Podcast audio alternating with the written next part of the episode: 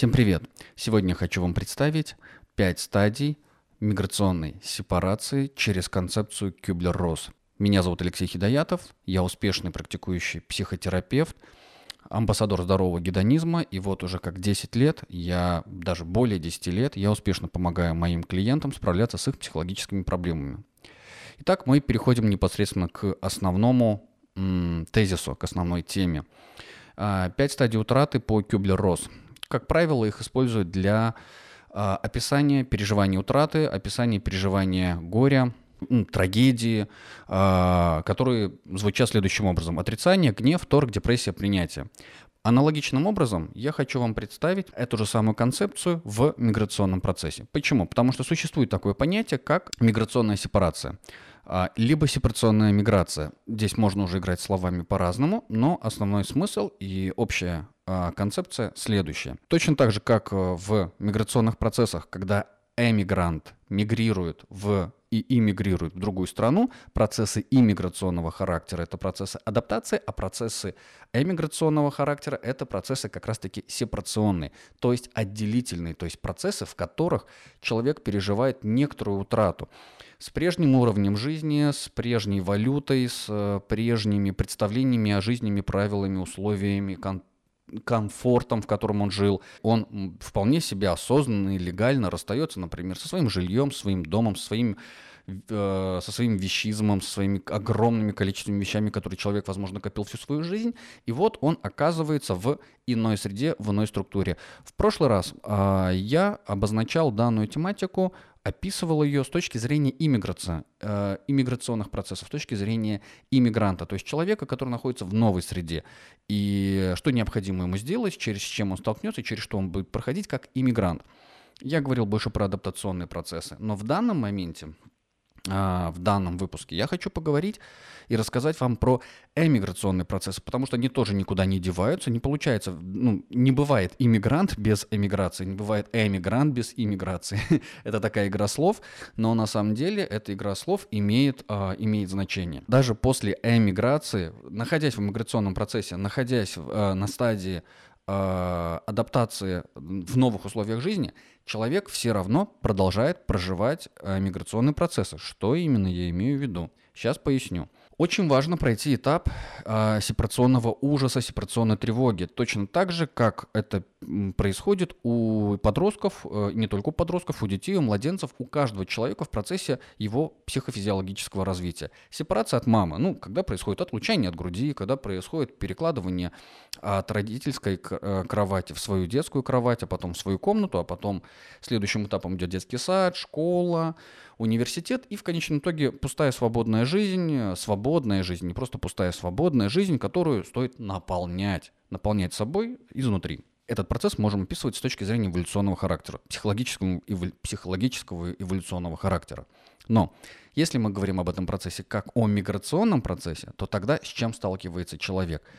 Да по сути с тем же самым. Он переживает сепарационную тревогу, сепарационный ужас. И для тех людей, у которых, в общем-то, их личный опыт сепарационной тревоги, сепарационного ужаса, сепарационных процессов, выходов из зависимости, выходов из слияния с мамой, с родным домом, с э, имеющим опыт с расставанием своих игрушек и теплого уютного гнезда, этим людям намного легче и проще переживать эмиграционный процесс. А вот для людей, у которых нет такого опыта, ну, жизнь так не сложилась, для людей, которые никогда через это не проходили, для них э, миграционный процесс становится фатальным, потому что им кажется, что они уже больше никогда не вернутся в прежние места, или им кажется, что туда, куда они едут, они столкнутся с фатальной агрессией в свою сторону. Им кажется, что когда они окажутся в незнакомой среде, в, в, э, когда они окажутся неподготовленные в незнакомой среде, то они столкнутся с непреодолимыми трудностями и сложностями. И, в общем-то, в принципе, в каком-то смысле действительно это так, это правда, они с этим столкнутся.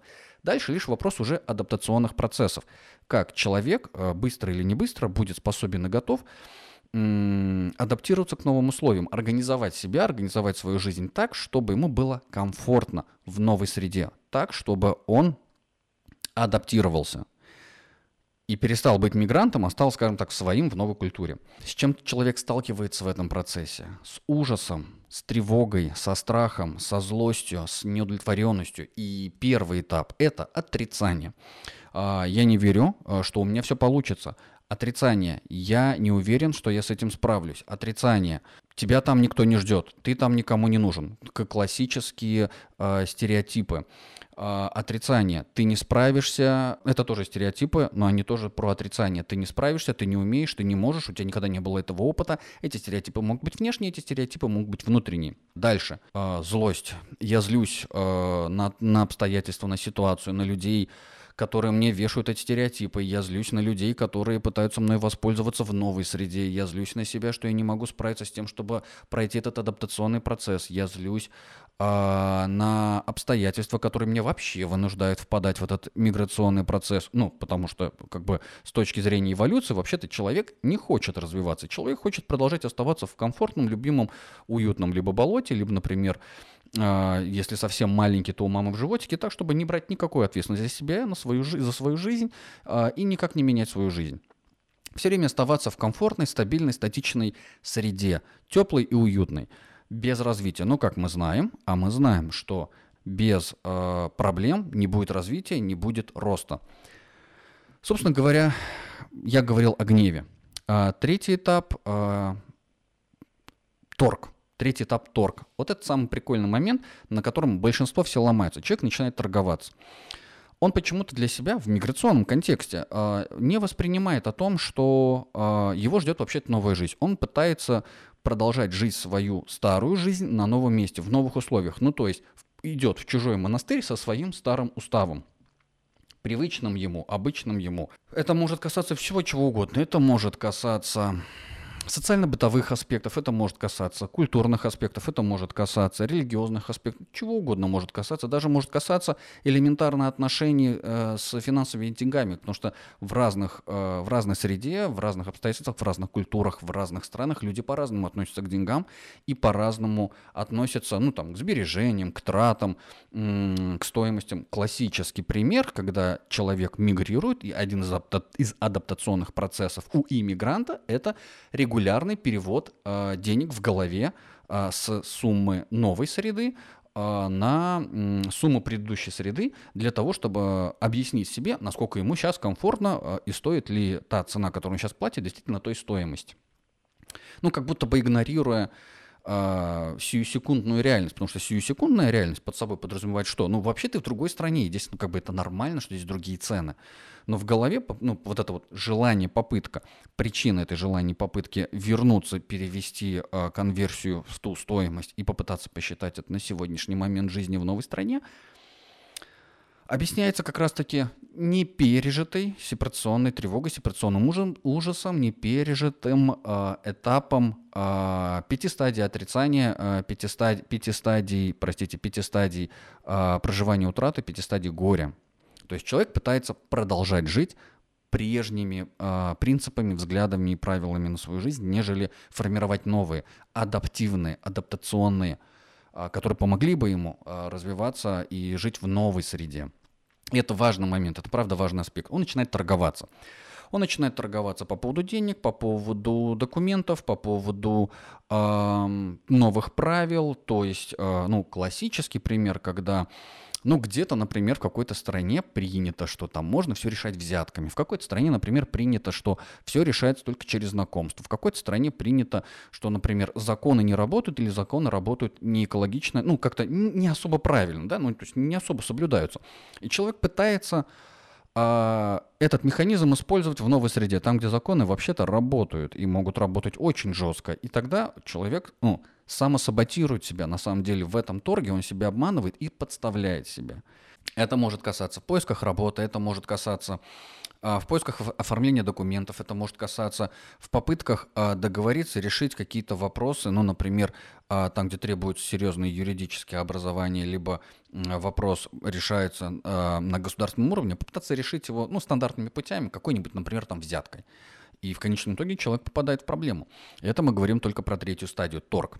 Таких торгов на самом деле много. Попробуйте под за собой отследить, в каких местах вы все еще торгуетесь. А, и мы переходим к четвертой стадии, следующей стадии. Это стадия а, горя, стадия депрессии. Стадия депрессии это самый такой любопытный момент, потому что а, в, в этой точке а, человек себя теряет.